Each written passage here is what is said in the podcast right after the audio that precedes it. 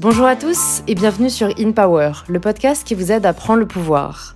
Aujourd'hui, je vous présente un épisode un peu spécial, car ma conversation avec Jonathan était tellement passionnante qu'on a décidé d'enregistrer une deuxième partie. Cette conversation est donc la première que nous avons eue ensemble, et je vous conseille vraiment d'écouter mardi prochain le nouvel épisode qui sera la suite de cette conversation extrêmement enrichissante. Pour ne pas manquer cet épisode, vous pouvez vous abonner directement sur l'application que vous êtes en train d'utiliser. On n'y pense pas toujours, mais c'est pratique, gratuit, et ça permet vraiment de soutenir le podcast. Pour vous en dire un peu plus sur mon invité, Jonathan était, il y a 10 ans encore, avocat d'affaires à Wall Street. Il vivait à New York, il venait de terminer ses études à Columbia, prestigieuse université américaine, et il avait un très très bon salaire. Pourtant, Jonathan n'était pas heureux. Il était même très malheureux. Il s'est tourné vers la drogue pour essayer de s'évader et supporter son quotidien extrêmement stressant, jusqu'à un jour apprendre que son père était atteint d'une maladie dégénérative et qu'il ne lui restait plus beaucoup de temps à vivre. Là, Jonathan a dit stop et il a tout plaqué pour s'installer en Californie. Il découvre alors les écrits d'Eckhart Tolle et avec lui l'éveil spirituel. C'est une vraie révélation pour Jonathan qui va dès lors se consacrer à l'étude du bonheur en étudiant à la fois les sagesses ancestrales, les théories et études modernes, et faire de sa propre vie et de son propre corps un laboratoire d'expérience. Jonathan découvre aussi les pouvoirs de la méditation et commence à les partager sur une page Facebook, Les Antisèches du Bonheur. Je pourrais vous en dire encore plus, mais je vais laisser Jonathan vous le partager et vous inviter à rejoindre ma conversation avec Jonathan Lehmann.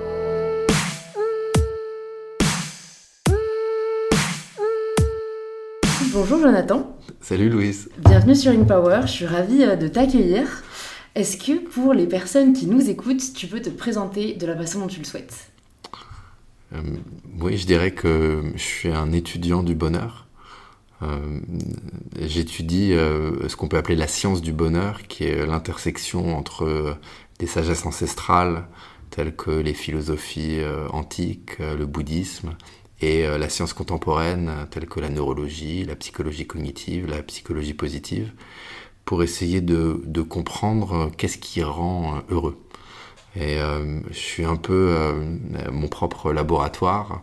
Euh, J'essaye d'appliquer dans ma vie toutes sortes de principes, toutes sortes de techniques. Et je vois ce qui fonctionne, je vois ce qui fonctionne pas. Et ensuite, je partage ça. Ça a commencé sur les réseaux sociaux, sur une page Facebook qui s'appelle Les Antisèches du Bonheur. Euh, depuis, j'ai euh, publié deux bouquins et euh, j'ai une, une, application de méditation guidée que, que, tu connais bien, je crois. les personnes qui nous écoutent et qui me suivent sur Instagram connaîtront, vu que j'en parle assez souvent. Ok, bah écoute, bah alors je sais pas si tu avais fini ta présentation ou si... écoute, j'ai jamais fini, mais on peut... vas-y, vas-y, je t'en prie. Non mais alors, c'est ça tout de suite, ça me questionne parce que je me dis, on devient jamais étudiant du bonheur si on n'en ressent pas le besoin à un moment et c'est même le développement personnel de manière générale, c'est vrai qu'on ne tombe jamais vraiment dedans si on n'en ressent pas le besoin à un moment. Du coup, je me dis, qu'est-ce qui a fait que toi, à un moment, tu ressentes ce besoin de te pencher sur euh, qu'est-ce que le bonheur et, dans cet univers du développement personnel? Ouais. bah, La réponse, c'est simple, c'est que j'étais mal. J'étais malheureux. Euh, j'avais l'impression d'avoir coché toutes les cases que la société m'avait dit de cocher. Euh, j'étais devenu euh, avocat d'affaires à, Wall Street. J'avais ce qu'on pourrait appeler une belle situation. Je gagnais beaucoup d'argent. j'avais le statut et tout, mais j'étais pas bien du tout. J'étais mal et, et, je savais pas quoi faire de ma vie. je pense que j'avais des symptômes dépressifs. j'ai eu des pensées suicidaires. J'ai commencé à beaucoup me tourner vers les substances. Euh, et euh, c'était juste. la vie était pas belle. Euh, je, je, me, disais qu'il devait y avoir autre chose que ça. Et donc cette recherche au début, c'était une recherche qui était complètement égoïste. Euh, je, je, me suis pas dit je vais essayer d'étudier le bonheur pour aider les gens qui sont pas heureux. C'était moi mm. que, que, je voulais aider. Euh, euh, mais ce qui a été incroyable, c'est que en découvrant les raisons de mon non bonheur, j'ai découvert euh, des choses qui, qui concernent tout le monde.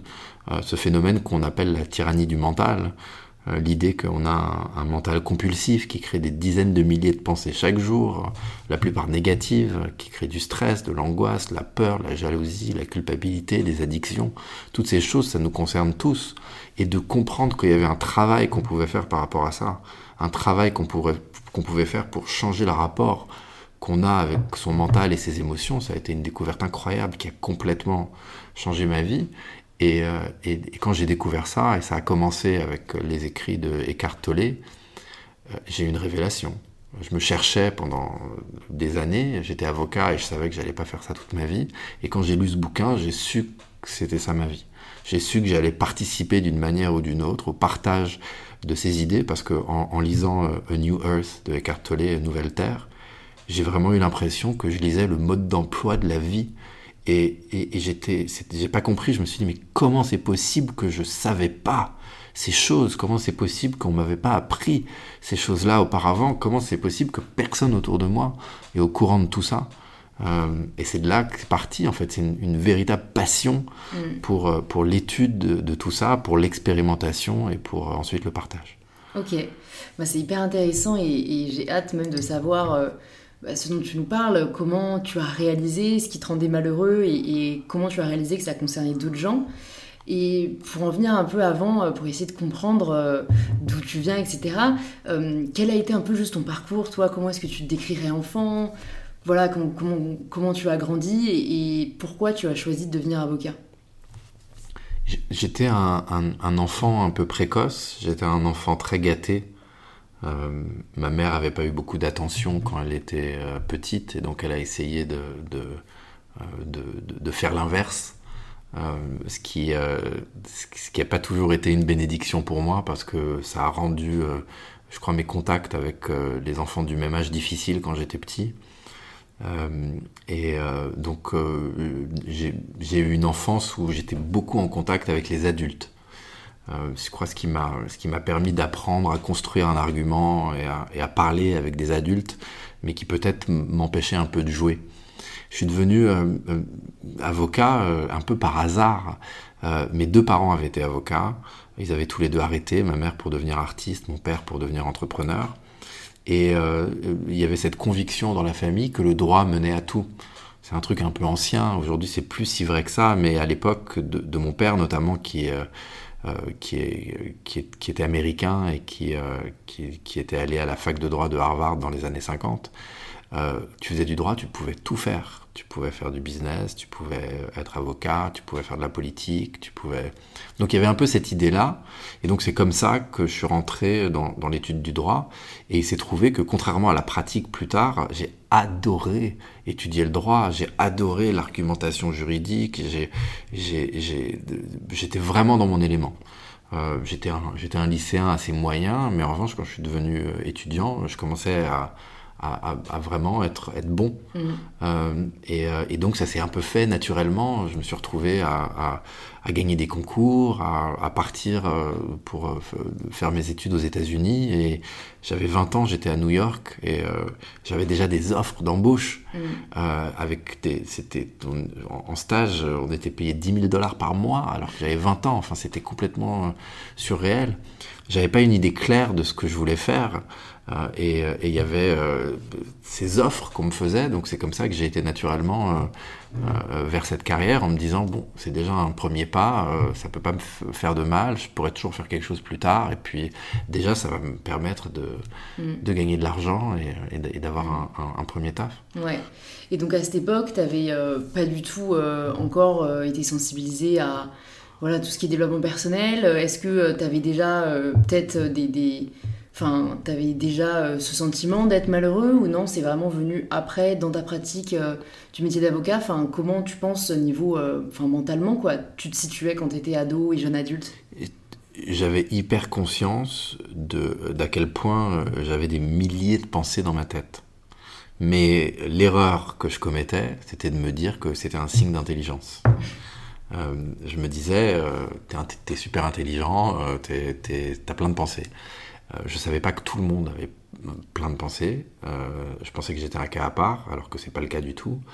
Et, euh, et, et je comprenais pas que c'était à quel point c'était une malédiction. En revanche, j'avais un instinct, même si je pouvais pas encore mettre de mots dessus, que j'avais pas accès à l'instant présent. Quand j'ai fait ma dépression en rentrant de ma première année de fac à New York, mon père m'a suggéré de prendre une année sabbatique. Ce que j'ai fait, vu que je gagnais des sous en stage, j'ai pu partir faire le tour du monde. Et c'était génial, mais j'avais éminemment conscience qu'il y, y, avait un, problème en fait. Euh, euh, notamment, j'ai eu une image qui me vient, au, à mi-chemin de mon tour du monde, je me retrouve euh, après trois jours de, marche dans la cordillère des Andes, j'arrive à Machu Picchu, la cité perdue des Incas, et, et je suis face à cette merveille, et qu'est-ce qui se passe dans ma tête? Oh la météo est pas assez bien, on voit pas bien, c'est tout Machu Picchu, c'est beaucoup moins impressionnant que encore, euh, et, et je voyais, si tu veux, j'étais victime de ces pensées, ça veut dire j'étais devant quelque chose d'exceptionnel. Donc j'étais au, paradis à l'extérieur et, en enfer à l'intérieur. Je savais pas que c'était à cause de mon mental compulsif. Je savais pas que c'était parce que je savais pas gérer mon mental.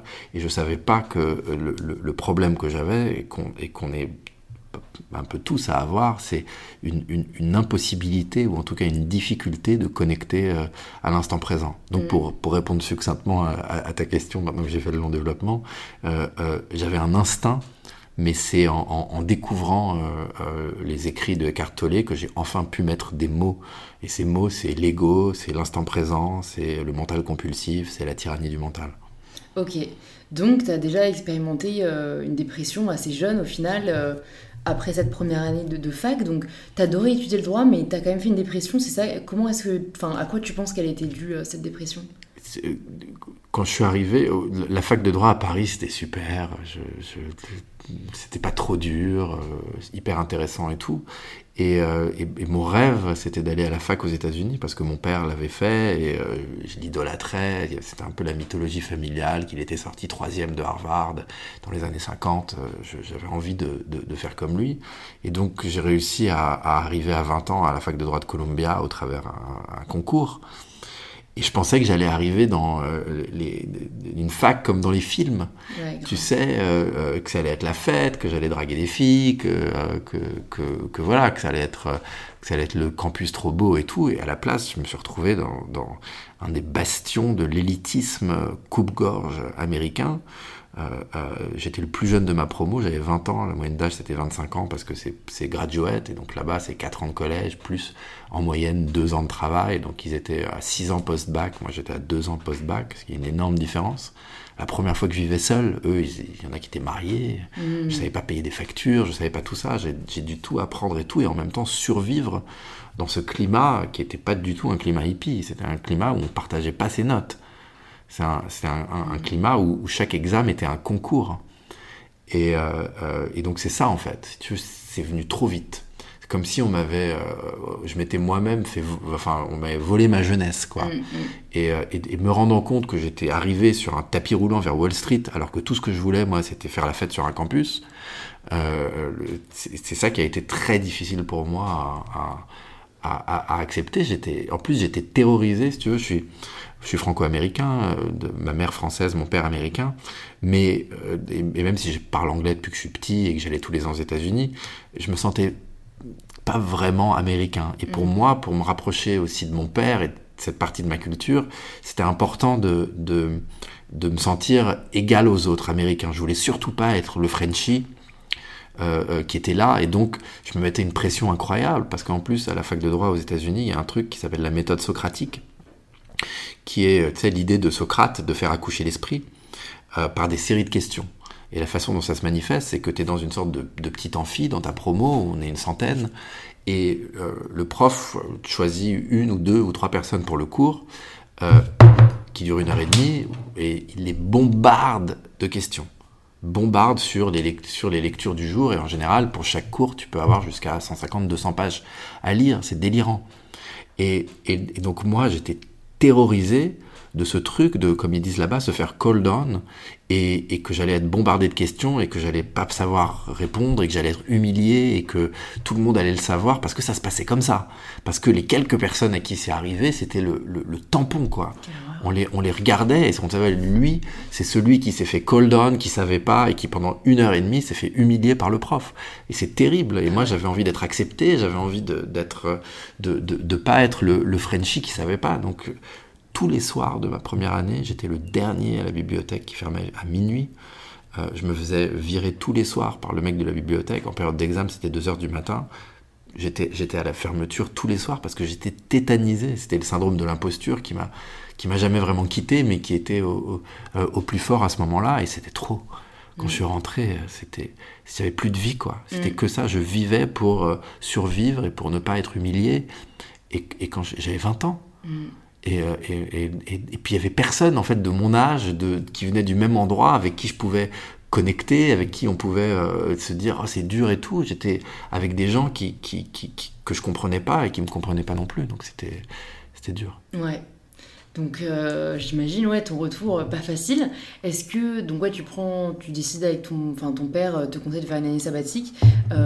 comment est-ce que tu te dis que tu vas vivre cette année? Est-ce que tu te voilà, tu t'octroies une pause sans trop de difficulté parce que quand on est dans cette tyrannie mentale, c'est même dur quoi de se dire bah non, parce que s'il y a cette recherche de perfectionnisme, on va se dire, ah bah non, il faut que je continue. Enfin, Est-ce que tu pensais reprendre après? Tu te situes un peu comment à ce moment-là? Ouais, je, je, je, savais que j'allais reprendre. En fait, je faisais un programme en 4 ans entre Columbia à New York et la Sorbonne à Paris. Et, euh, et donc j'ai décidé de faire une coupure entre, les, entre les 4 ans euh, euh, pour, euh, pour faire ce voyage. La façon, au début, quand mon père m'a dit, tu devrais peut-être prendre une année sabbatique, tout ça va trop vite pour toi je me disais, euh, ouais, c'est une bonne idée, mais je savais pas trop quoi faire. Et euh, en fait, j'ai eu la chance, parce qu'il y a aussi des choses géniales dans cette fac à Columbia, d'avoir gagné une bourse après ma première année à New York pour aller travailler dans les droits de l'homme au Zimbabwe. Et donc j'ai été au, Zimbabwe où je travaillais pour euh, une, ONG là-bas et aussi j'étais stagiaire à la haute cour. Et j'avais jamais, enfin j'avais voyagé, mais pas, c'était la fin des années 90. Euh, j'avais voyagé peut-être aux États-Unis ou en Europe, mais j'étais jamais vraiment allé au fin fond de l'Afrique comme ça.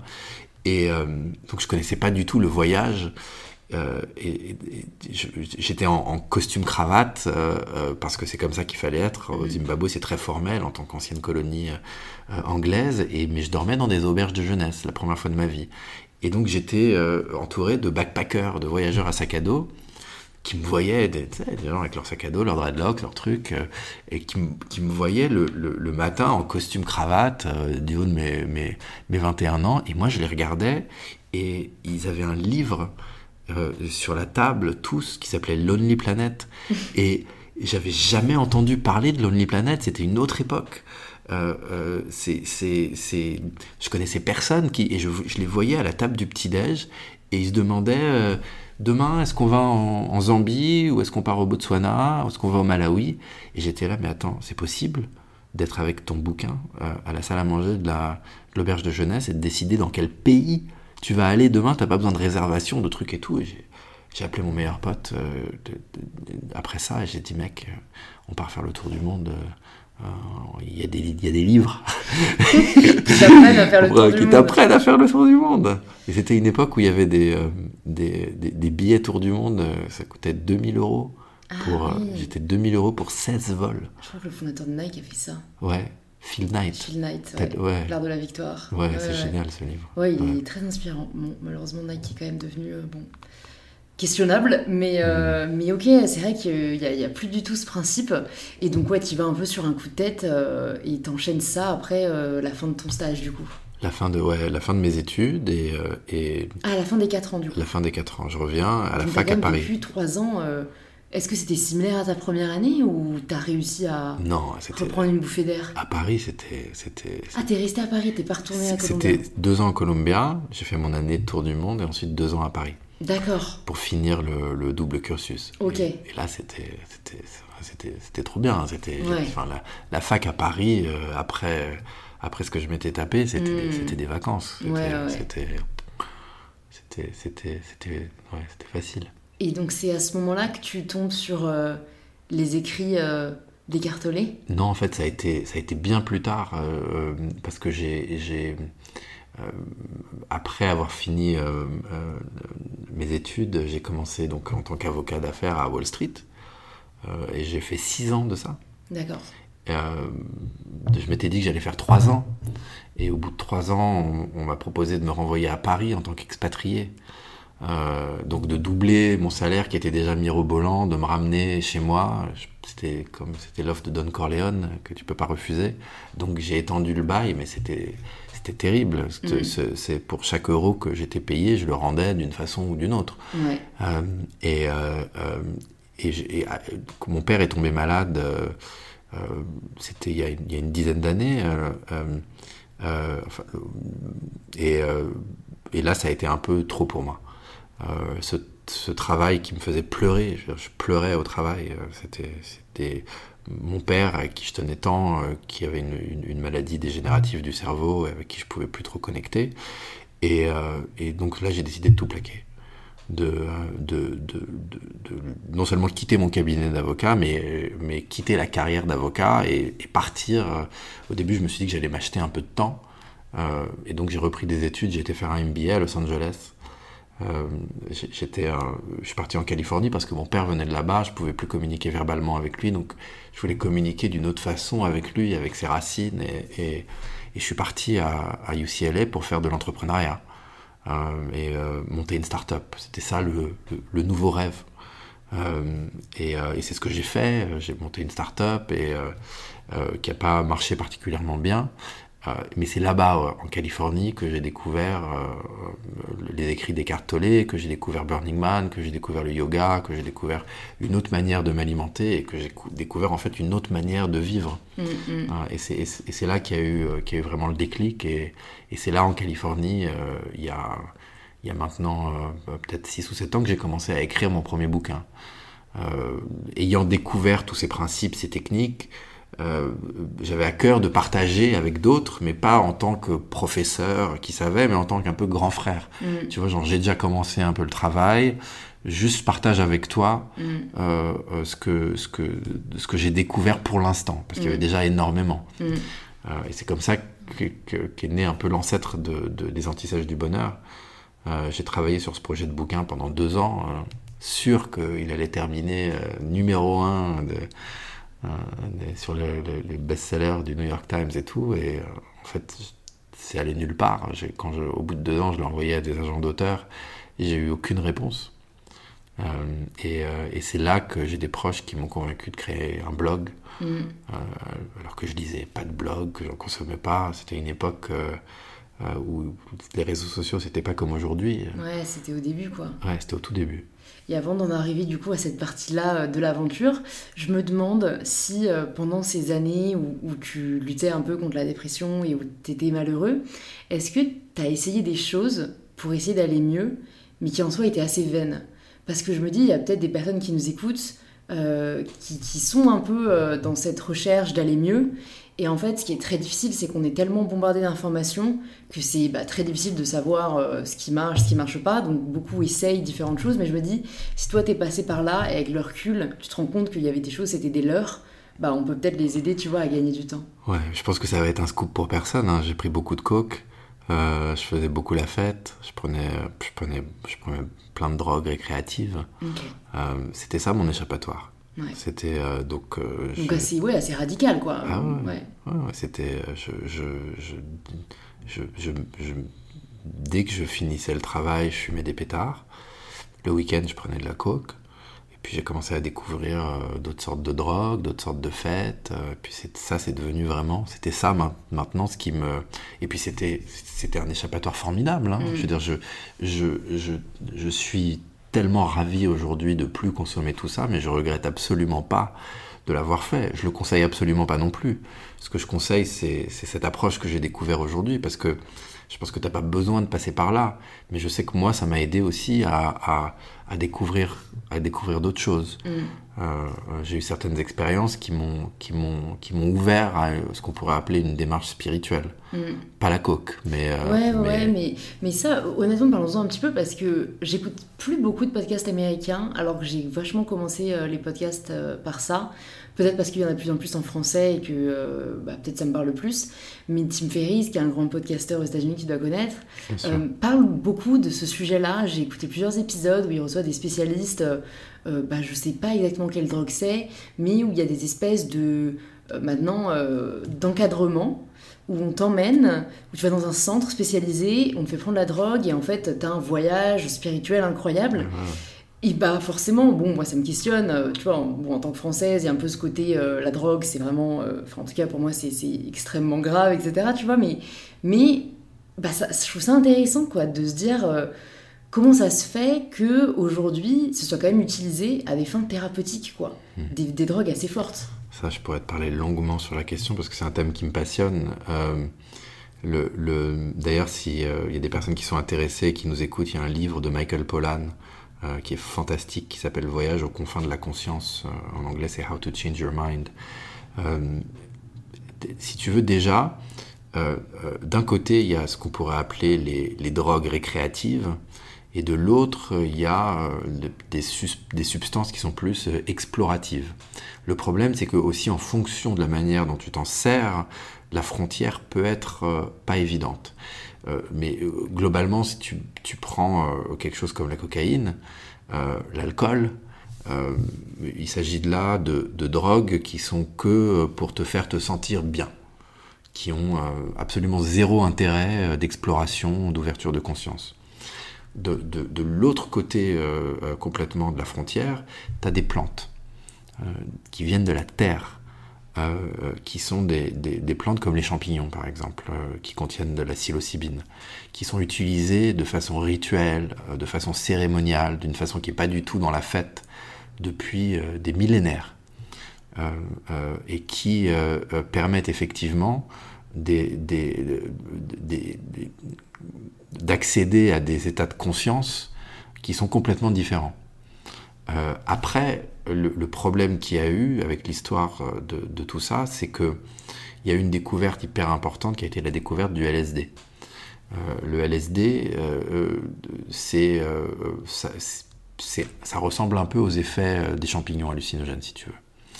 Et le LSD te permet, dans certains cas, d'avoir des vraies expériences spirituelles. De... Moi, j'ai eu, sous LSD, ma plus belle expérience de connexion à la nature, qui a complètement changé ma connexion à la nature. J'étais au Sri Lanka, j'ai pris du LSD, je suis parti en méditation, et j'ai senti Gaïa, j'ai senti, le, le- j'étais un Mm. avec les, plantes, un avec l'océan, j'étais, je rejoignais la, la conscience unique, je rentre dans des choses un peu ésotériques, mais le problème qu'il y a eu, c'est que euh, euh, le, le LSD a été très mal utilisé.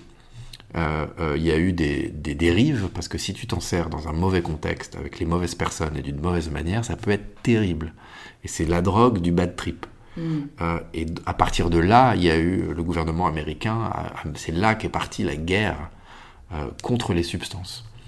Euh, ce, qui est, ce qui est compliqué, c'est que, et, et dommage, c'est qu'il y, avait- il y a eu une vingtaine d'années avant ce- ce- ça, dans les années 60, de recherches qui montrent que euh, les psychédéliques, donc les champignons, le LSD, utilisés d'une façon thérapeutique, comme tu décrivais, euh, euh, ont un potentiel incroyable. D'ailleurs, et c'est pour ça qu'on en reparle beaucoup aujourd'hui et que des gens comme Tim Ferriss en parlent, depuis une vingtaine d'années, il y a un renouveau de la recherche sanctionnée par le, enfin permise par le gouvernement sur les bienfaits thérapeutiques de ces substances, vu qu'il y a, euh, un mauvais souvenir avec le LSD, c'est surtout concentré autour des champignons.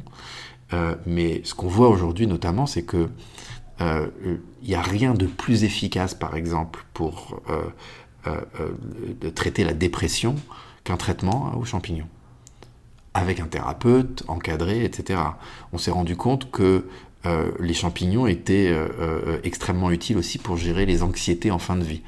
Des personnes qui euh, ont un diagnostic terminal euh, vont, prendre, euh, vont faire un trip et vont ne plus avoir peur de la mort. On sait que c'est extrêmement utile avec les, les addictions. Il y a un renouveau qui est en train de se passer parce qu'il y a une promesse incroyable Mm. de, de ça. Et c'est vrai que le problème, c'est qu'on mélange un peu tout. Mm. Euh, si on pense que les champignons, euh, c'est pareil que la coke, que prendre la coke en boîte, ou alors prendre avec un thérapeute des champignons dans une séance où tu fermes les yeux et où tu es guidé, ça n'a rien à voir. Mm. Ça n'a rien à voir du tout. Euh, euh, Il y a une promesse qui est immense. Quelque chose qui est hyper intéressant dont parle Michael Pollan, c'est euh, euh, le, le DMN, le Default Mode Network. Euh, apparemment, c'est cette partie dans notre cerveau euh, qui est comme un réseau et qui fait, euh, euh, qui est ce réseau au travers desquels communiquent les différentes parties de notre cerveau, qui est, euh, qui serait le siège de notre ego, qui est l'ordre en fait dans notre cerveau. Et ce dont on s'est rendu compte, c'est que les personnes qui sont toxicomanes, qui sont dépressives, qui ont des gros problèmes d'anxiété, etc., ont un DMN qui est trop fort. C'est-à-dire qu'il y a trop d'ordre dans le cerveau. Je suis trop en boucle sur moi et mes problèmes. Je suis trop en boucle sur ma dernière dose, ma prochaine dose. Je suis trop en boucle sur tout ça. C'est l'ego qui, est, trop fort. Et ce que euh, euh, euh, ce que permet la méditation, si tu la pratiques beaucoup, beaucoup, mais à plus forte raison des plantes comme ça et d'une manière vraiment immédiate, c'est de faire péter le DMN. Et donc de, permettre à différentes parties du cerveau de communiquer directement au lieu de communiquer au travers ça, ce qui crée des nouvelles pensées. L'image, c'est dire que c'est comme si nos pensées, c'était des pistes de ski hyper balisées. Et donc on prend toujours les mêmes pistes. Et donc si on est en boucle sur nos problèmes, sur nos addictions, sur nos anxiétés, euh, euh, euh, c'est toujours la même piste. Et ce que vient faire notamment une séance avec des champignons, c'est qu'il n'y a plus de piste. Et donc tu peux voir soudainement en une prise tes problèmes ou, des, choses qui sont des vrais obstacles dans ta vie sous un angle qui est complètement différent. Et aujourd'hui, il y a un usage thérapeutique de, ces plantes euh, euh, et même d'autres substances qui sont chimiques, euh, mais, d'une façon encadrée, qui permettent à des victimes de viol de, de, parler de leur expérience et, de se, libérer de leur trauma, qui permet à des personnes qui ont des, des, chocs post-traumatiques de s'en libérer, ça permet d'aider la dépression, enfin le, le, potentiel thérapeutique est, est incroyable, incroyable. C'est vrai qu'en fait, tout de suite, moi, je me dis, en fait, la question qui se pose, c'est est-ce que ça permet des changements de long terme? Parce que l'image que j'avais de la drogue, c'est euh, en fait, voilà, après t'en redemandes sans cesse, tu vois. Donc les champignons, d'après ce que tu me dis, ça permettrait même avec une, deux ou trois prises d'opérer des changements de long terme. Enfin, tu vois, le, DMN dont tu me parlais, ça le fait péter, mais est-ce que après, euh, une semaine après, il, revient un peu comme il était? Ou, ça peut permettre durablement euh, un peu de, remoduler le cerveau? Ce que montrent les études, c'est que c'est pas tout le temps, c'est pas systématique, mais qu'une prise peut, en te faisant voir quelque chose de différent, complètement changer ta perception. C'est pas vrai pour tout le monde. Mm. C'est pas chaque personne qui va s'asseoir, qui va s'allonger et prendre une dose de psilocybine avec un thérapeute qui va abandonner ses addictions. Mais tu vas avoir des personnes avec qui ça va fonctionner en une seule prise. Tu vas avoir des personnes qui, si tu veux, qui sont complètement terrorisées à l'idée de mourir et qui ont un diagnostic terminal et qui en une fois vont avoir une expérience spirituelle, comme certaines personnes vont avoir une expérience, tu sais, avec des... Comment on appelle ça déjà les, les, les, cas de mort imminente, où tu sais, où tu... Euh, euh, euh, tu, meurs sur le moment, c'est ça? Oui, c'est. ah oui, tu rencontres un peu la mort, quoi. Voilà. Ouais. Des, des, cas comme ça où t'as, où t'as, où t'as, où t'es genre mort clinique, mais en fait t'es pas vraiment mort et tu reviens. Ouais. et NDE, des Near Death Experience, je sais plus comment c'est en français mais où en une expérience, ça change complètement ta perception de la vie. Mm. Donc ça peut, mais c'est pas systématique. Mais pour répondre à ton point, le, le problème qu'il y a, c'est l'amalgame qui est fait dans la société. Tu vois, quand tu dis la drogue, je pense que t'en prends et tu veux en reprendre. C'est comme si c'était, c'était, c'est tout était la même chose, mais les substances sont extrêmement différentes les unes des autres. Mm. Euh, c'est, c'est, euh, euh, c'est comme si tu. C'est comme pour la nourriture, quoi. Mais oui. Manger de la viande, c'est pas pareil que manger euh, des, petits pois. Mais c'est ça. Tu as des choses qui sont extrêmement addictives. le tabac, c'est extrêmement addictif. L'alcool, c'est extrêmement addictif. La cocaïne, l'héroïne, tout ça, c'est des, des, substances qui sont extrêmement addictives. Et à côté de ça, tu as des substances qui ne le sont absolument pas du tout. Le, le, le euh, les champignons, c'est pas du tout, du tout addictif. Mm. C'est pas un truc où tu te dis oh il me faut ma dose de champignons. Ouais. Ça marche pas du tout du tout comme ça. Mais alors pourquoi tu penses que c'est pas légalisé dans un cadre euh, encadré euh, par la médecine euh ça, va l'être. Ça ne l'est pas à cause de ce qui s'est passé dans les années 60 avec Timothy Leary, avec les, les, scandales aux États-Unis, avec les, les, personnes qui ont fait des mauvais trips. le problème ça n'a jamais été l'addiction au LSD, ça a été les mauvais trips. Mm. Euh, euh, euh, si tu le prends n'importe comment, c'est un truc très puissant. C'est comme si c'est une Formule 1, le, le, LSD. Si tu prends et que tu sais pas ce que tu fais et tout, oui, peut-être tu peux te faire mal. Hmm. Oui, peut-être si t'es pas bien encadré, il y a des personnes sans- qui, qui ont sans doute qui sont jetées d'un balcon en pensant qu'elles pouvaient voler. Euh, c'est des choses comme ça qui se sont Mm, passées. mm, mm. Ouais, donc, Donc- comme euh, ça a des potentiels effets euh, dangereux, très dangereux, euh, ils ont préféré sécuriser euh, en interdisant totalement. Ça n'a pas intrinsèquement des, des- des potentiels très dangereux. C'est que si tu t'en sers n'importe comment et que tu respectes pas le truc, alors ça peut être quelque chose de- de- de- de- d'extrêmement dangereux. Mm.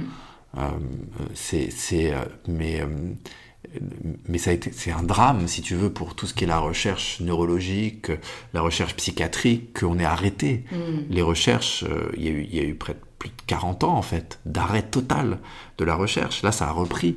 Et, et, et moi, je suis persuadé que, que le- si tu veux, les, les, les bienfaits sont tels que ça va forcément rentrer, ça va rentrer dans un cadre thérapeutique parce qu'on ne peut pas se permettre avec euh, l'évolution de la dépression, avec euh, euh, euh, tout ce qui se passe, avec les addictions qui existent. Parce que justement, c'est ça le paradoxe, c'est que tu vois, on, les- si, si tu sais pas vraiment de quoi il retourne, tu te dis la drogue, c'est addictif, ces trucs et tout, alors qu'en fait, certaines de ces plantes sont la meilleure des solutions qu'on connaisse pour gérer euh, ces autres problèmes qui sont les vrais problèmes. Parce qu'aujourd'hui, le problème dans la société, c'est pas qu'il y ait des gens qui, qui consomment des champignons dans la nature ou, ou qui fassent des séances thérapeutiques avec ça. C'est les gens qui sont accros à l'alcool, qui sont accros à la coke, qui sont accros à l'héroïne, qui fument du crack.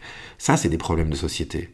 Euh, les explorations euh, sous psychédéliques, c'est pas aujourd'hui c'est pas un problème de société. Ouais. Ça veut pas dire qu'il faut pas faire attention. C'est comme si tu tu tu je veux dire tu tu donnes pas une voiture à quelqu'un qui est aveugle Mm. euh, Qui euh, ou qui sait pas ou qui sait pas conduire. C'est pareil. Ouais. C'est c'est c'est- quelque chose qui est, qui est pas dangereux si tu fais ça Mm. bien et, et, et, dans des, et, dans, et dans des bons cadres, mais Mm. qui peut le devenir dans certains cas extrêmes. Mais c'est Ouais. ces cas extrêmes dont on a parlé et qui sont restés dans l'inconscient collectif. Et alors, donc, si je comprends bien, ça permet euh, plus ou moins de, se connecter à l'inconscient. Ouais, c'est un truc qui, me fascine un peu et je pense, euh, comme tu disais en introduction, que tu t'intéresses aussi à tout ce qui est neurologie. Euh, Il y a un peu de ce que j'ai entendu de la part d'experts ou, de personnes, enfin même des, personnes qui peuvent avoir, tu vois, des, traumas ou des schémas répétitifs. On essaye de les résoudre euh, avec les outils qu'on a, mais c'est-à-dire euh, en essayant de, de travailler avec son cerveau conscient, alors qu'en fait, si tu travailles pas sur ton cerveau inconscient, bah, t'auras beau essayer autant que tu veux, ça ne changera rien.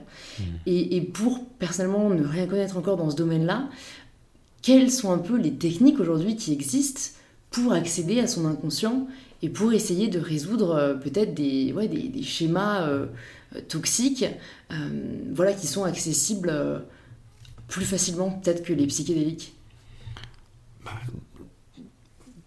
Si tu veux, il me semble qu'il y a deux grandes voies qui existent, parce que la question que tu es en train de poser, en fait, moi je ne le dirais pas en termes de, de- d'inconscient, même si on peut parler de, cette- de ce terme-là, parce que pour moi ça se rapporte euh, trop à la psychanalyse, à Freud, qui au- aujourd'hui il y a beaucoup de choses qui sont bonnes là-dedans, mais aussi qu'on regarde et où on n'est pas trop sûr. Je veux dire, il a, il a découvert des choses exceptionnelles, mais oui, il y a des choses qui se passent à un niveau inconscient, mais la question que tu poses vraiment, je crois, c'est la question euh, de la connaissance de soi, euh, qui, est le, nœud du problème, qui est en fait, euh, on ne se connaît pas nous-mêmes. Et le problème, c'est qu'on ne comprend même pas qu'on ne se connaît pas. On pense qu'on se connaît, mais ce qu'on connaît, c'est notre moi-histoire. Ce qu'on connaît, c'est nos goûts, nos, nos, aspirations, nos- certains traits de personnalité, mais on ne se comprend pas véritablement de nous-mêmes. Il y a un vrai travail de connaissance de soi, qui est un travail, et que et ça peut pas arriver comme ça. Et ce travail, il, il me semble, moi, qu'il y a... Alors oui, il y a une branche qui est, je crois, et qui est une branche extrêmement prometteuse, qui est la branche des, des psychédéliques et du travail chamanique aussi, euh, dont on n'a pas parlé, mais... Le, le- le- Bah, que tu peux aborder est- d'ailleurs euh, pour les personnes qui ne connaissent pas trop. euh. On pourra parler, ça ressemble au travail avec la, la, la psilocybine, mais euh, je veux pas forcément trop en parler parce que c'est pas un truc qui est, qui est forcément accessible à tout le monde. C'est euh, le, tu sais, du travail de, de, de l'ayahuasca, euh, qui est un breuvage qu'on trouve, euh, qui vient d'Amazonie, qui est aussi un travail, c'est pas psychédélique, c'est encore un truc un peu différent, mais ça donne des visions et c'est, mais, mais moi, ce qui m'intéresse, c'est surtout de partager ce qui peut parler à tout le monde. Et il me semble qu'il y a, qu'il y a deux branches. En tout cas, moi, dans mon travail personnel de connaissance de moi-même, il y a deux grandes branches. moi, j'appellerais ça le travail psychospirituel. Donc, il y a une branche qui est, à mon sens, qui est thérapeutique et une branche qui est méditative. Donc, il y a, si tu prends la branche méditative, c'est le travail de comment est-ce que j'apprends à observer ce qui se passe en moi. Comment est-ce que j'apprends à observer des schémas répétitifs? Comment j'apprends à observer mes addictions, certains comportements? Comment est-ce que, au travers de ces exercices de respiration, de musculation de l'attention, je vais réussir à changer le rapport que j'entretiens avec mon mental, mettre une distance pour réussir à l'observer, parce que c'est seulement en l'observant que je vais mieux le comprendre.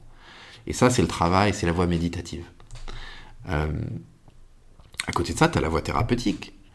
Euh, de, qui, nous vient à la base de la psychanalyse, mais qui aujourd'hui a pris plein de formes. Mm. Il y a énormément de formes de thérapie qui permettent de, mieux se comprendre, de, comprendre ses blessures d'enfance, de comprendre le, comment on a réagi à ces blessures d'enfance.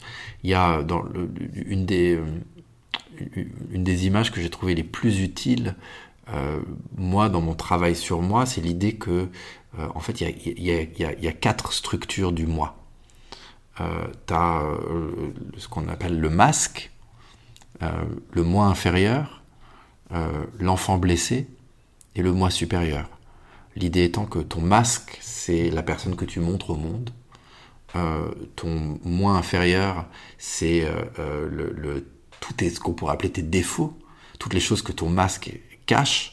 L'enfant blessé, c'est les blessures que tu aurais euh, subies qui ont euh, créé ce moi inférieur. Et derrière ces trois couches, ton moi supérieur, qui est l'enfant que tu étais, euh, de la compassion, la créativité, etc. Si j'applique ça à moi, pour donner un exemple, mon masque, c'est masque mec sympa, mec cool, un mec qui réussit en fonction de ce que je veux montrer au monde. Mon moi inférieur, c'est tout mon narcissisme, mon matérialisme, mon égoïsme, ma peur, mon envie, toutes ces choses qui sont là et qui sont bel et bien là. Derrière, c'est mon enfant blessé, le petit Jonathan, euh, qui, avait, du mal à se faire des amis, euh, euh, qui, avait un complexe de supériorité et d'infériorité. Et derrière ça, il y a mon moi supérieur, qui est sans doute ma capacité, ma vraie capacité de, créativité, de compassion, etc. Le problème qu'on a, c'est qu'on vit derrière notre masque et qu'on fait tous semblant que notre vrai moi, c'est notre masque. Le, sage Prem Baba, il disait c'est mieux une vraie colère qu'un faux sourire. L'idée, c'est comment est-ce que je vais commencer à être honnête avec moi-même? Comment est-ce que je vais comprendre qu'on a tous un moi inférieur? C'est pas vrai que qu'on n'a pas tous de la merde en nous. On l'a. Et, à partir du moment où, le seul, notre seule façon d'évoluer, c'est d'apprendre à l'embrasser, d'apprendre à, regarder cette ombre, à danser avec, à l'accepter, à lui donner de l'amour. Mais pour ça, il faut être prêt à enlever le masque. Il faut être prêt non seulement à enlever le masque, mais à accepter le moi inférieur des autres. Et ça, c'est le, cœur du, travail, c'est le cœur du travail qu'on peut appeler l'amour.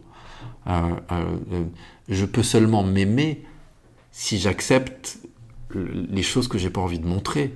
Et, si, et c'est seulement en acceptant ces choses que j'ai pas envie de montrer que je vais pouvoir accepter les choses que les autres n'ont pas envie de montrer. Hmm. Ça, on en revient un peu à ce dont je te parlais juste avant qu'on commence l'enregistrement. Mais moi, ma grande question, c'est euh, la différence entre la théorie et la pratique. Personnellement, j'ai conscience, euh, je pense, de, mon moi inférieur et, je pense l'accepter. Mais dans les faits, je pense que ça l'est pas parce que d'après ce que tu me décris, cette réalisation doit entraîner un changement assez. Euh, assez important après dans, notre façon de vivre, enfin, d'après ce que, ce que je comprends de ce que tu me décris. Oui, enfin, je pense qu'il y a, je pense qu'il y a beaucoup de couches à ton moi inférieur, à mon moi inférieur, à nos moi inférieurs. Je pense qu'on a conscience de certaines choses, mais qu'il y a beaucoup de choses dont on n'a pas conscience. Euh, le, on se ment tous énormément à nous-mêmes. On se raconte des salades sur nos intentions, sur pourquoi on fait telle ou telle chose, sur pourquoi telle ou telle chose nous arrive. Et euh, ce travail d'introspection, il est, il, est, il est quasiment infini. Mm. Euh, il y a très peu d'êtres qui arrivent à l'éveil. Euh, et, euh, et, c'est pour ça qu'il ne me semble pas que ce soit un objectif euh, qui soit intéressant. En revanche, le travail d'évolution, lui, il est essentiel. dans quelle mesure est-ce que je suis capable d'aimer quelqu'un qui m'aime pas? Dans quelle mesure est-ce que je suis capable de, au lieu de juger quelqu'un qui est pas gentil avec moi, de comprendre cette personne? Dans quelle mesure est-ce que je suis capable d'envoyer de l'amour à des gens qui qui, qui, qui m'envoient pas de l'amour Mm. Si- C'est c'est- ces questions qui nous permettent de savoir dans quelle mesure on a vraiment avancé sur ce travail-là. Parce que si on est encore dans nous et eux, et dans euh, lui c'est un con, et euh, lui il est comme ci, lui il est comme ça, et que on est encore... euh, tout jugement euh, indique quelque chose qu'on n'a pas accepté en nous. Donc, euh, et je pense que toi comme moi, euh, les jugements, on en a. Ouais, alors c'est vrai que personnellement, je, je, je juge vachement moins qu'avant. Et, et c'est vrai que c'est assez libérateur. Et je pense que c'est à partir du moment, en effet, où on arrête de se juger soi-même, C'est ça, qu'on arrête de juger les autres. c'est ça. Et, et c'est ouais, ça, c'est vrai que pour le coup, c'est un des trucs, peut-être, quand j'en ai eu conscience, j'ai réussi à le changer. Mais je pense qu'il y a d'autres choses. Tu vois, j'ai j'ai conscience, par exemple, du fait que. euh, il faut peut-être arrêter cette euh, recherche à la surproductivité, etc. Mais dans les faits, j'arrive pas à la changer, tu vois. Je, je ne suis pas satisfaite d'une journée où je n'ai rien fait. Ouais. Et ça, c'est grave un truc, tu vois, j'a- j'aimerais, hein. Ouais. Et dans les faits, j'y arrive pas. Ouais, t'y arrives pas parce que c'est c'est aussi ça la tyrannie du mental. C'est la tyrannie de l'histoire de ta vie. Tu, tu, tu veux pouvoir te raconter que une belle histoire sur ta vie. Mhm. Et raconter une belle histoire sur ta vie, c'est raconter une histoire d'accomplissement. Tu fais quelque chose de ton temps. Quelque part, ce qu'il y a euh, euh, au bout de ça, de ce, trou de, de l'Alice au pays des merveilles, c'est la peur de la mort. On a peur que l'histoire s'arrête. Pour que l'histoire, euh, pour euh, faire face à ça, on essaye de remplir l'histoire le plus possible. Et donc ça, ça se manifeste dans le fait de, on a besoin de, remplir nos journées. On a besoin, je pareil que toi, hein. on a besoin de cocher des cases. On a besoin, et tout ça, c'est, et quelque part, ça, c'est, c'est, euh, c'est, ça dénote, et, j'en suis euh, au moins autant que toi euh, coupable, mais un manque d'amour de soi. Ça veut dire si je m'aime véritablement, inconditionnellement, j'ai pas besoin de justifier mon existence. J'ai pas besoin de cocher des cases. J'ai pas besoin de me dire que ma journée elle est bien remplie. Donc c'est pour ça que je te parle de, de, ça, de l'amour de soi et de, de la compréhension de, de soi-même. C'est que en fait on se comprend pas vraiment. On se dit je m'aime bien, je me trouve sympa, je suis quelqu'un de généreux, je fais du bien aux gens, euh, euh, euh, je m'aime. Mais si tu creuses, tu te rends compte que oui, il y a certaines choses que t'aimes en toi, mais il y a d'autres que t'aimes pas véritablement. Et c'est en ça que le, le- le travail, il est, il est complexe. C'est que t'es à l'aveugle. Et que, et que t'as l'impression de, de, de, de comprendre certaines choses et que tu te rends compte plus tard que tu les comprends pas. C'est, je crois que c'est, c'est, non, c'est Socrate à la fin de sa vie qui a dit, euh, la seule chose que je sais, c'est que je sais rien. Mhm. Et, et moi, c'est quelque chose que je ressens très, très, très, très fort, ça.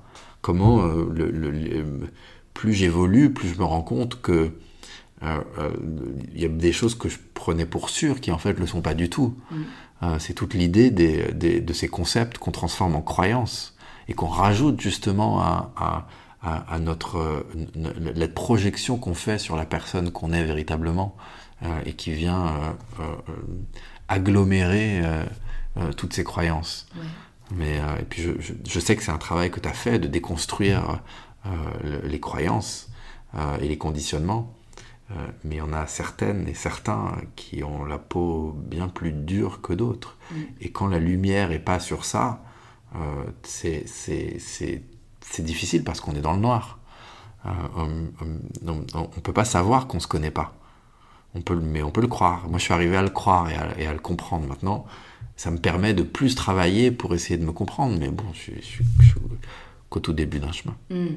Et justement, quand tu entames cette euh, bah, reconversion totale, qu'est-ce qui tu penses t'a le, le plus aidé euh, comme réalisation euh, même si on redirigera vers tes livres qui, je pense, peuvent beaucoup aider, beaucoup aider les personnes qui nous écoutent. Si tu pouvais partager comme ça quelques, euh, je sais pas si on peut appeler ça des outils, si on peut appeler ça des, des prises de conscience, mais que tu aimerais peut-être nous partager qui ont vraiment eu un impact assez euh, important sur ta vie? Le, le, les, les, les, les, ingrédients clés du bonheur, euh, le premier truc, c'est le sommeil. C'est l'ingrédient numéro un. Soigner son sommeil. c'est la plus grande cause de non-bonheur, c'est un mauvais sommeil. Incroyable. quelque chose avec lequel j'ai lutté pas mal, moi, mais donc tu vois, c'est un truc con. Je te dis, mais tout ce qu'on dit sur les écrans le soir, hein, sur pas regarder la série de plus, sur euh, faire attention à, ce qu'on mange par rapport à son sommeil, observer euh, qu'est-ce qui nous fait moins bien dormir, qu'est-ce qui nous fait mieux dormir. Euh, ça déjà, c'est le truc, c'est le truc numéro un. ensuite, il y a, mais, enfin, au même niveau, on va dire, mais il y a ce que tu manges et, de, comment tu traites ton corps à part ça, donc dans quelle mesure tu lui donnes de l'exercice, tu lui fais du bien. Et puis, évidemment, et ça c'est moi ce qui m'intéresse euh, spécifiquement, c'est comment tu gères ton mental. Et pour les deux petits trucs qui transforment complètement le rapport au mental, c'est euh, euh, deux habitudes, moi, qui ont complètement transformé ma vie, qui sont la pratique de la méditation et la pratique de la gratitude. Pratique rituelle, quotidienne de chacune la méditation euh, qui peut être, comme tu le sais, à peine une dizaine de minutes par jour, et la pratique de la gratitude qui peut prendre à peine 30 secondes. Moi, je le fais sous ma douche. Aujourd'hui, à chaque fois que je prends ma douche, je dis euh, cinq choses spécifiques au moins pour lesquelles je suis reconnaissant depuis la dernière douche. La super partie de tennis avec mon pote Steve, euh, le, super échange avec Louise, la délicieuse salade avec des radis, des fraises et des grenades que j'ai mangé hier. L'idée, c'est comment est-ce que tu, te sers de la neuroplasticité pour changer l'allocation naturelle des pensées négatives et positives dans le cerveau, étant entendu que le biais de négativité fait que la pensée négative voyage plus rapidement dans le cerveau et pèse plus lourd que la pensée positive, ce qui fait que euh, on a tous toujours des problèmes et que souvent ces problèmes nous apparaissent plus gros qu'ils sont véritablement, mais que tu peux corriger ça avec des petits exercices. Mm. Donc ça, c'est la gratitude et la pratique de la méditation qui te permet vraiment de mettre une distance avec cet outil. Donc pour apprendre à t'en servir plutôt que le laisser se servir de toi, parce que le mental est en coup d'état permanent. Euh, et, et, et, tu peux pas le laisser. Euh, j'avais trouvé ce, dessin euh, quand j'étais en Sicile d'un, c'était le euh, le cœur euh, qui porte le cerveau. Euh, l'idée, c'est, quoi l'interaction entre le cœur et le cerveau? Le, le, cœur, si tu prends une autre image, tu prends l'image d'une voiture et d'un chauffeur, le cœur c'est le passager et le cerveau c'est le conducteur. Et le cerveau il est censé amener la voiture là où ça va être bon pour le cœur. Le problème c'est quand le cerveau devient fou et il n'écoute pas le passager et il va là où est-ce qu'il a envie d'aller. Par exemple, il décide que c'est une bonne idée de, s'embrouiller avec quelqu'un. Il décide que c'est une bonne idée parfois. parfois, il y a des conflits qui sont nécessaires. C'est pas pour dire qu'il faut avoir aucun conflit, mais souvent on rentre dans des conflits qui sont inutiles. Souvent, on rentre dans des cycles de pensée qui sont nocifs. Euh, et, si on ne sait pas euh, euh, dompter le cerveau, on est foutu et on, et, on, et, on, et on, gaspille un temps et une énergie pas possible et, euh, on fait du mal à son corps avec des, des, réactions physiologiques telles que les poussées de cortisol qui, euh, qui tu sais, l'hormone du stress et qui font baisser nos défenses immunitaires, qui peuvent faire arriver toutes sortes de maladies cardiovasculaires, des cancers, euh etc. L'idée vraiment, c'est le, mental, euh, c'est un chien. Tu peux le voir comme un chien.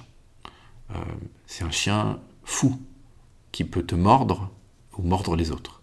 Il te mord toi-même avec de l'anxiété, avec du stress, avec euh, de la jalousie, avec euh, de la tristesse, euh, avec la colère, avec toutes ces choses. Et il peut mordre les autres avec des conflits inutiles, avec de la médisance. et l'idée, c'est, si tu veux vivre bien, vivre heureux, vivre une vie aimante, comment est-ce que tu fais pour dompter ce chien? Comment est-ce que tu fais pour transformer le chien fou en chien de garde ou en chien d'aveugle? C'est ça le challenge. Et ça demande du taf. Comme si tu veux dompter un chien, ça demande du taf. Mm. Mais, et ce taf, c'est comprendre des principes. C'est sur ça que j'écris. Et, et, puis les mettre en pratique. Mm. C'est la pratique de la méditation. D'ailleurs, je vois cette, cette, cette appli Seven Mind dont tu te sers. Euh, euh, pour la méditation et, mes livres, si tu veux, ou d'autres livres, hein, qui, qui, tels que les livres d'Eckhart ou les livres de Don Miguel Ruiz ou plein d'autres, c'est un kit. Tu as besoin de la théorie et tu as besoin de la pratique. Mm. Donc, ce que mon meilleur conseil, c'est lire un peu sur la tyrannie du mental, comprendre un peu de quoi il est question et pratiquer. Ça ne demande pas plus d'une dizaine de minutes par jour, mm. euh, mais c'est essentiel. Et quelle est la place euh, du corps pour toi dans tout ça? Parce que de ce que j'ai lu un peu euh, dessus, c'est pour les personnes bah, qui comment ont du mal à sortir du mental et à dompter justement leur mental. Souvent, ça vient d'un manque de connexion avec le corps. Bah pareil, je trouve ça très vrai. C'est vrai que moi, je ressens plus les émotions dans ma tête que dans mon corps. Mais je je sais pas comment, en pratique, arriver à reconnecter ça. Hmm. à reconnecter les deux une, manière de répondre à ta question, c'est de, revenir aux enseignements de Bouddha. Euh, Bouddha, euh, avant Bouddha, il y avait beaucoup d'enseignants qui disaient euh, la souffrance humaine vient de l'attachement, vient du, désir de certaines choses qui ne sont pas accessibles et du rejet d'autres choses qui sont là. Et, et, Bouddha, il arrive et il dit vous avez raison, mais en fait, ce que vous voyez pas, c'est que à la base de toute pensée, à la base de toute émotion, il y a une sensation physique dans le corps. Euh, que cette sensation physique, tout comme tout le reste dans l'univers, est impermanente. Et si j'apprends à observer cette sensation physique sans y réagir compulsivement, je peux la laisser passer. Et donc, cette connexion au corps, elle est, elle est essentielle le Bouddha, il a créé cette pratique méditative qui s'appelle Vipassana, qui dit, euh, la traduction, c'est voir les choses telles qu'elles sont, et qui consiste en fait à apprendre à observer, à travailler le mental et les émotions, mais au travers de l'observation des sensations dans le corps. Euh, auparavant, si j'ai tendance à beaucoup m'engueuler avec ma mère, ou en tout cas j'avais tendance à beaucoup m'engueuler avec ma mère. C'est la personne avec qui je m'engueulais même c'est pas, vrai, je m'engueulais avec tout le monde, mais, quand j'ai arrêté, particulièrement avec ma mère. Donc si ma mère faisait quelque chose qui, qui m'énervait, je sentais pas que j'avais une sensation, un truc dans le plexus qui, qui, qui, qui, se tendait et tout. Il y avait des histoires qui venaient dans ma tête, et je rentrais dans ces histoires, et pour qui, pourquoi elle avait tort, pourquoi j'avais raison, pourquoi c'était injuste, etc. Aujourd'hui, si ça se passe, il y a un même truc, une agression par exemple, quelque chose, je suis capable de regarder la sensation dans le corps, de respirer avec cette sensation dans le corps et de la laisser passer. Je comprends qu'à ce moment-là, c'est une différente partie de mon cerveau qui est aux commandes. C'est plus la partie plus nouvelle du néocortex qui est capable de compassion, mais c'est l'ancienne partie reptilienne euh, de l'amygdale qui s'occupe de la peur et tout. Ça, c'est quelque chose qu'on ne sait pas vraiment. C'est différentes parties du cerveau qui viennent à différents moments euh, être, un peu, euh, être un peu aux manettes. Et avant, si tu veux, la sensation physique, elle était déjà passée, mais j'étais j'étais rentré dans un cycle mental et c'est ça le problème c'est ça le problème de l'identification mentale c'est que c'est comme euh, la tristesse. Moi j'avais tendance à ressentir beaucoup de tristesse auparavant. Qu'est-ce qui se passe? La tristesse au début c'est une sensation physique dans le corps. Moi c'est toujours au niveau du plexus. Et ce qui m'arrivait c'est que je pouvais sentir cette sensation. Je la voyais venir je savais que c'était de la tristesse je ressentais de la tristesse. Et puis je partais dans mon histoire sur moi et ma pauvre vie. Aujourd'hui j'ai les mêmes sensations physiques Sauf que je sais qu'elles vont partir. Et je sais qu'il y a mon mental qui veut prendre le relais. Mais à partir du moment où tu coupes et où tu te concentres juste sur la sensation physique, où tu, où tu, où tu apprends à vivre avec, mais aussi à la laisser partir, tu coupes court à tout le relais mental. Donc c'est en ça déjà qu'il y, y, a une partie de la, de la, connexion au corps qui est si importante. Concrètement, euh, la technique, c'est un scan corporel. Mmh. Ouais. mais justement, c'est un exercice euh, qui est dans, dans tes méditations. Euh, euh, moi, le problème, c'est que je les ressens pas. Ça, oui, ça et, et, et, donc, je, veux, je, voudrais bien les couper, mais je les ressens pas, tu vois. Du coup, euh, bon, bah, j'imagine peut-être que c'est aussi une question de pratique, mais tu vois, je fais l'effort quand tu dis euh, bah, ressentir à chaque niveau, tu vois, du corps, ou même quand tu poses la question, prends le temps d'observer ton humeur du moment. Bah, moi, souvent, c'est très vide. Ouais, ouais. Ça met du temps. Moi, au début mm. aussi, quand je pratiquais le scan corporel, je ressentais rien. Je ressentais pas les sensations dans mon corps. Le, tu dois entraîner l'attention. Ça fait, de ce que je comprends, tu as, une pratique méditative quotidienne aujourd'hui, mais c'est encore un truc qui est, qui est, qui est jeune. Et euh, tu sais, c'est comme si euh, tu te mets à surfer. Euh, au bout de trois mois de surf, tu vas pas euh, faire, faire, des trucs de fou sur les vagues et, euh, et tourner et, euh, et, et, faire des, des, des, des tunnels, hein, comment on dit, des, tubes. Voilà, je suis pas du tout l'expert du surf, mais, je sais pas ce que tu veux dire. Mais, mais ça demande de la pratique. Le problème avec la pratique de la méditation, c'est que tu n'arrives pas à voir, on en parlait avant, mais tu n'arrives pas à voir exactement quels vont être les bienfaits, mais tu dois aiguiser ta faculté d'attention. Et ça demande mm. de la pratique. Les retraites Vipassana, pendant euh, ces 10 jours ou pendant 10 heures par jour, tu scannes ton corps pour des sensations physiques. Et c'est ça qui vient aiguiser le truc. Mm. C'est comme... Euh, euh, c'est, je veux dire, tout est question d'entraînement. si tu si tu donnes à si tu montres à un martien différents comptes Insta et tu leur demandes de te dire quel est le compte cool, quel est le compte pas cool, qu'est-ce que t'aimes et tout, et, ils vont pas savoir. Toi, euh, tu regardes un compte et en, trois secondes, tu sais est-ce que ça t'intéresse, est-ce que ça t'intéresse pas, euh, qu'est-ce qu'il y a comme expertise et tout, parce que tu es experte.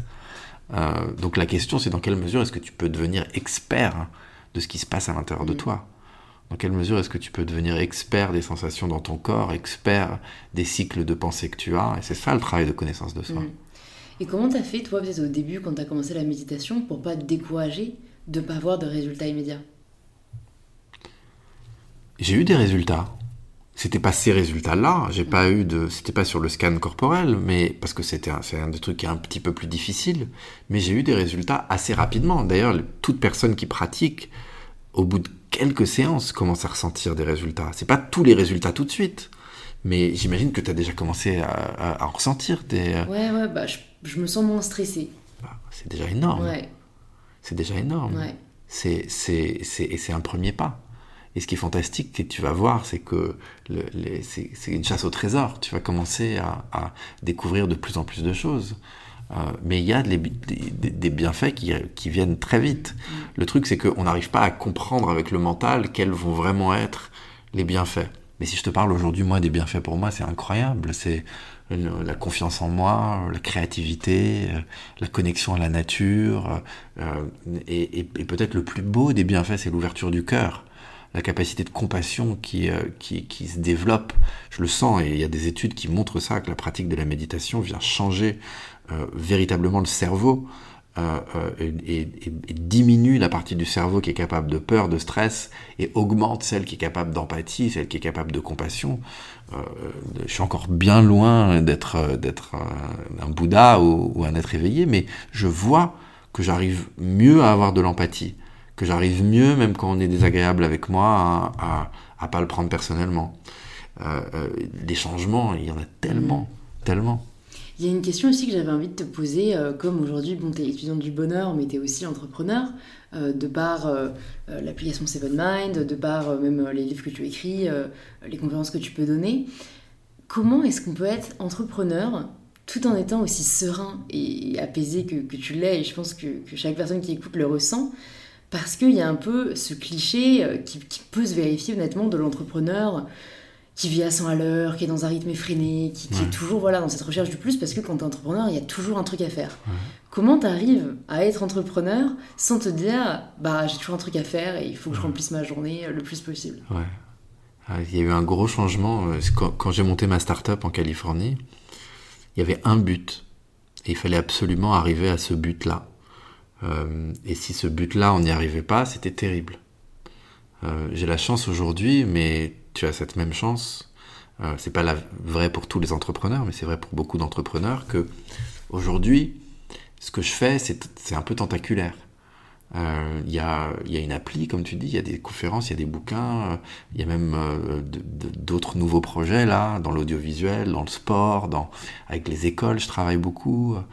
Il y a beaucoup de choses et aujourd'hui, je m'attache plus à un résultat particulier. Ça veut dire, je sais qu'il y a cette matière, je sais que cette matière, elle fait du bien aux gens, et je fais confiance à la vie pour qu'elle me dise euh, qu'est-ce qui doit fonctionner qu'est-ce qui ne doit pas fonctionner. Si un projet fonctionne, tant mieux. Si un projet fonctionne pas, tant pis. Mais je sais que cette matière, elle, existe. C'est vrai pour toi. Ce que tu fais, je, je vois, tu as une multitude non seulement d'activités, mais d'activités potentielles. pour, dans ton cas, ça serait juste un, changement d'état d'esprit, de dire je sais que j'ai quelque chose à partager qui est fort, je sais que ce que je fais, ça fait beaucoup de bien aux gens, mais je vais pas m'identifier à telle ou telle projection mentale que j'ai fait sur tel ou tel projet. Je vais faire confiance à la vie que bah si cette marque là ça fonctionne tant mieux, si ça marque pas tant pis, si ce projet là ça fonctionne tant mieux. Je, c'est l'idée de d'arrêter de me focaliser sur le résultat et de me, de me concentrer sur le chemin. Tu sais, c'est la fameuse pensée de Confucius, le bonheur n'est pas au sommet de la montagne, mais dans la façon de la gravir. Donc, de voir dans, dans quoi est-ce que je trouve de la joie euh, euh, et de le faire.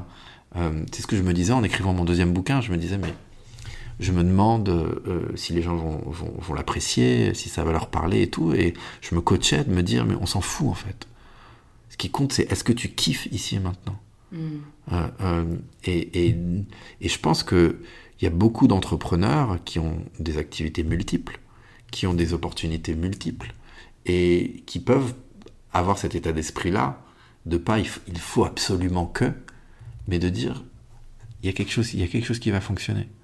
Et donc j'avance sur les. Et puis je suis aussi, moi, alors là on rentre un peu dans quelque chose d'un mystique, euh, parce que j'ai des croyances mystiques dont que, que, je, que je partage pas très souvent, mais moi je pense que la vie elle a un plan.